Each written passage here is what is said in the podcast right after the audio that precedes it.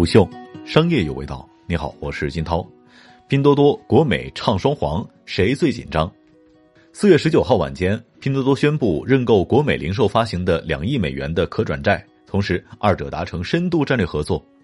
根据协议，此次可转债的期限为三年，票面年利率为百分之五，初步转换价为每股一点二一五港元。如果最终转换权全部行使，拼多多最多获配十二点八亿股国美股份，约占国美扩大之后股本的百分之五点六二。拼多多的对外口径是，此次战略合作，拼多多会向国美注入消费大数据、平台流量等数字零售资源，价值两亿美元的战略合作，拼多多得到的除了债转股，还有货源与物流体系的补充。国美零售全量商品上架拼多多，并接入拼多多百亿补贴计划。国美旗下的安迅物流、国美管家两大服务平台将成为拼多多物流和家电售后服务的供应商。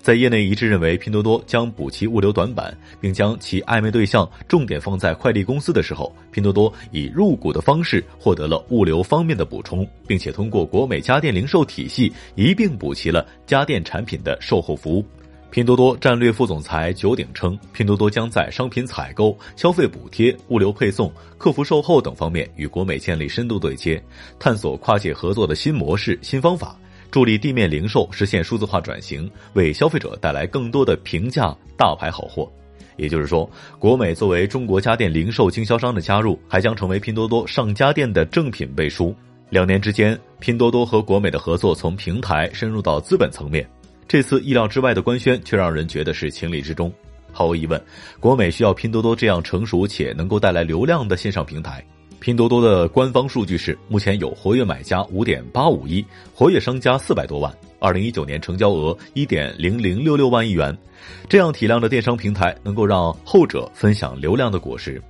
国美官方店铺于二零一八年入驻拼多多。店里的微波炉、洗衣机、电视、手机等多个家电数码单品都在拼多多上夺过销量的冠军。目前，国美官方店铺也是拼多多上销量增速最高的店铺之一。从拼多多的角度来看，这是拼多多强敌环伺之下的必然选择。现阶段，阿里系电商几乎渗透到了产业的各个环节。京东的强自营性质，即使在疫情期间，也让其收获了较好的口碑。除去商品供应上的二选一的影响，在业内公认的物流短板上，菜鸟几乎将通达系全部纳入麾下，这让包裹量几乎占据快递总量三分之一的拼多多危机随时存在。不论是供应商还是物流，拼多多都需要一个还没有被拉入阿里阵营的可靠伙伴，而国美是最好的选择。作为曾经和苏宁同在一个阵线的中国家电零售巨头，虽然国美已经明显落后于苏宁，但其家电销售体系完善。国美旗下的安迅物流与国美管家两大服务平台，能够完善拼多多全国性的中大件物流、仓储和交付的服务，一并解决包含家电维修、清洗保养、以旧换新在内的售后服务的问题。资深产业经济观察家梁振鹏认为，对于拼多多而言，国美的品牌背书将为其提供提升商品和服务价值，有利于在未来吸引高质量用户和带动客单价的提升，同时满足低线市场的消费升级和一二线市场的中高端需求。对于国美而言，供应链、物流、服务等零售基建与拼多多对接，将为其获取更多的流量，也会为国美的战略转型拓展市场增量空间。值得一提的是，国美掌舵者黄光裕的刑期将在二零二一年上半年结束。这位行事激进的商业老将在回归之后，国美或将从保守战略转向进攻。彼时，无论是与拼多多的线上合作，还是安迅物流的小件市场的扩张，都极具想象力。根据中国电子信息产业发展研究院二零一九年七月发布的《二零一九上半年中国家电市场报告》来看，二零一九年上半年，我国家电内销还在扩大。国内市场零售总额达到了四千两百九十七亿元，这其中线上渠道对家电销售的贡献率超过了百分之四十，同比增长七点五个百分点。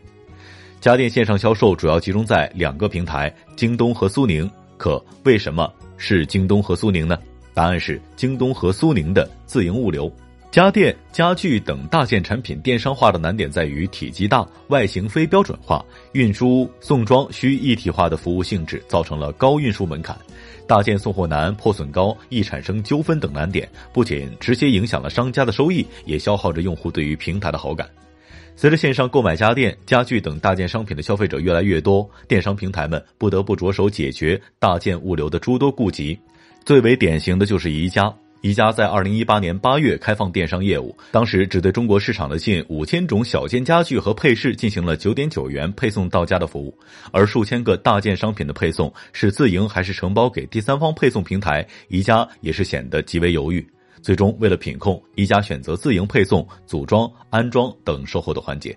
与中小件商品更加注重时效相比，大件商品大且重，智能自动化工具的作用有限，因此难度大、成本高、效率低。因此，需要比小件更为全面的物流服务模式。以京东的电商物流为例，其物流中心分为大件物流中心和中小件物流中心，前者就是针对上述非标准化产品配送，通常是仓储、配送、安装一体化物流服务模式。以京东的电商物流为例，其物流中心分为大件物流中心和中小件物流中心，前者就是针对上述非标准化产品的配送，通常是仓储、配送、安装一体化物流服务模式。除了京东这种电商平台型的大件物流，还有类似于德邦快递这种专业的大件快递服务商。德邦主攻大件，且也是直营模式、送装一体化服务模式。但对快递性质的大件服务商来说，其针对不同的大件需要对应的专业包装、运输和安装团队，否则服务质量和收入都将大打折扣。比如家具的拆装和配送，一旦出现问题，送装第三方的损失可想而知。电商平台大促时期屡屡上榜的家电热销品，代表着大件商品线上化的潜力。上述报告显示，二零一九年上半年，村镇级市场为中国家电网购零售额贡献了不到百分之二十，但是其增幅高达百分之九十六，远超同期家电网购百分之十九的增长速度。下沉市场对于家电等大件品类的需求巨大，扎根于下沉市场的拼多多，其大件商品的市场空间也可以想象。但相比城市的大件送装，乡镇的大件商品物流需要克服更多的困难。不仅受制于乡镇物流网点的缺陷，还需要考虑运输路况和买家的环境因素。虽然拼多多没有自营店铺，作为平台，其自称不干涉商家的具体选择，但家电、家具类大件商品属于低频高单价商品，其产品的安装和售后本身就包含在售价当中，一旦出现了问题，自然会对平台品牌形成损耗。此外，让下沉用户买到便宜的品牌家电，树立起主要用户的正品口碑，或是比豪砸百亿追捧苹果新品更好的甩掉廉价低端刻板印象的方法。再者，下沉市场大件商品的仓储、物流、配装一体物流服务尚未实现，这也是拼多多的机会。虎嗅商业有味道，我是金涛，四点水的涛，下期见。虎嗅。商业有味道。本节目由喜马拉雅、虎嗅网联合制作播出。欢迎下载虎嗅 APP，关注虎嗅公众号，查看音频文字版。